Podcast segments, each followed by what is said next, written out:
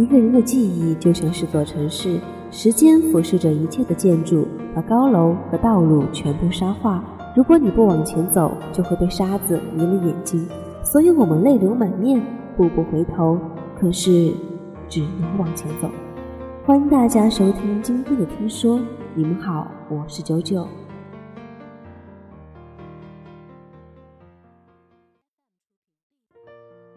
一个人选择强大或者平凡都没有错，不是上进与否，而是自我选择。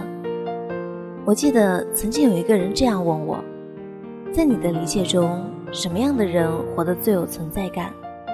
我说，不是功成名就才是最佳，而是一种姿态，淡然的、自若的，最重要的是自己喜欢。因为一个人的存在感。永远是属于自己的。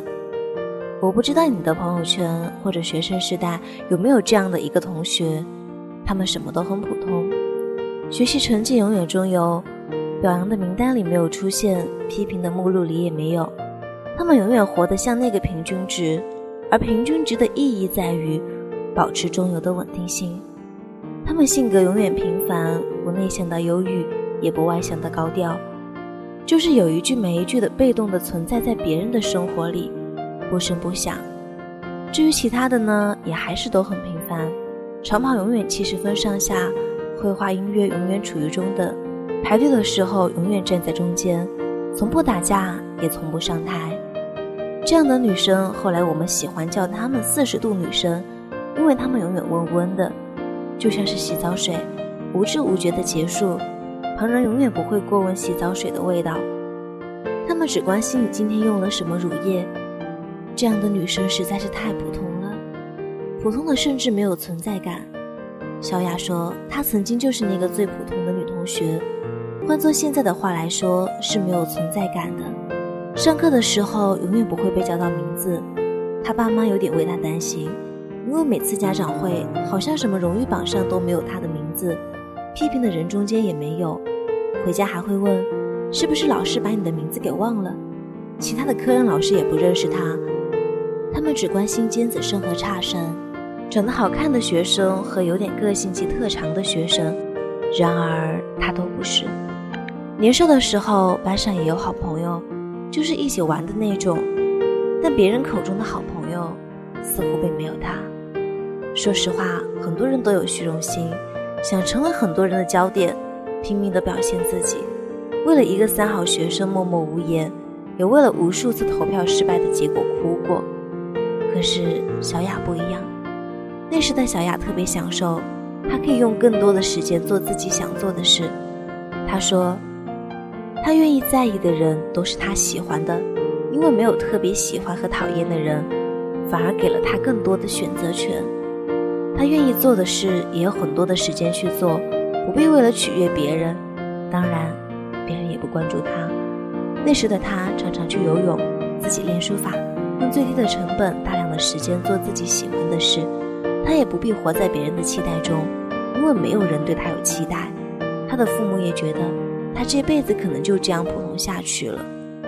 何其幸运，成为了一个普通人，不必大喜大悲的日子里，安然的活着。我还记得，在某一天的晚上，他突然发了一个朋友圈，写着一句话。而那一个晚上，我正准备着下一个熬夜的晚上，手上是怎么干都干不完的活，舍不得放下，于是向前走。前些日子，有一个人采访我，他问我，在你的眼中，你最希望的日子是什么样的？我给他们讲了上面这个故事。这个曾经班上最普通的女孩子。一直都非常清楚自己的选择和所得，所以她最珍惜的是每一段时光里的自己。一个人选择强大，不是上进与否，而是自我选择。有些人从来都是不慌不忙的活着，或许在别人看来是简单，甚至平淡到无处可见的日子，可他却过得有滋有味。一个人只有在选择并享受自己的日子的时候，他的生命才是有光的。她是朋友圈最普通的女生，却是活出了自己最好的样子的女孩子。而所谓的存在感，就是他用自己最喜欢的方式，在安然的度过着余生。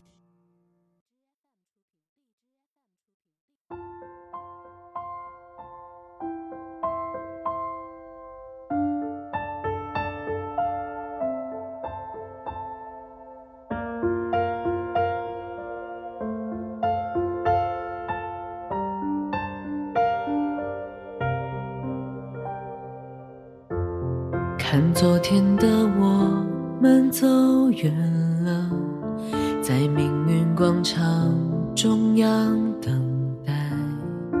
那模糊的肩膀，越奔跑越渺小。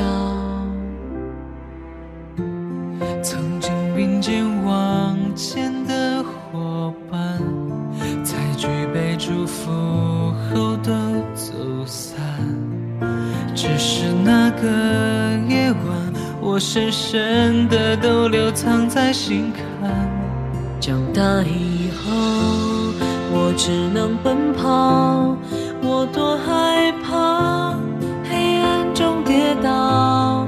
明天你好，含着泪微笑，越美好越害怕得到。每一次哭。笑着奔跑，一边失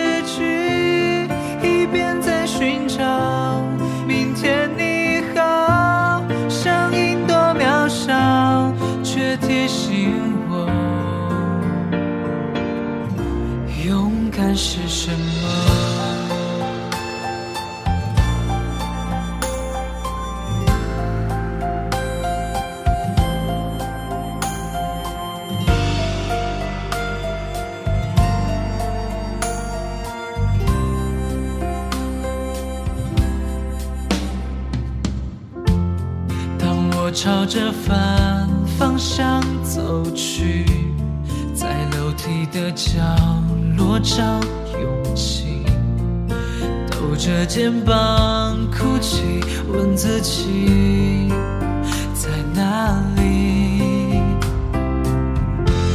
曾经并肩往前的伙伴，沉默着懂得我的委屈。他总说谎，我从不曾失去那些肩膀？长大以后，我只能奔跑，我多害怕黑暗中跌倒。明天你好，含着泪微笑，越美好越害怕得到，每一次哭。笑着奔跑，一边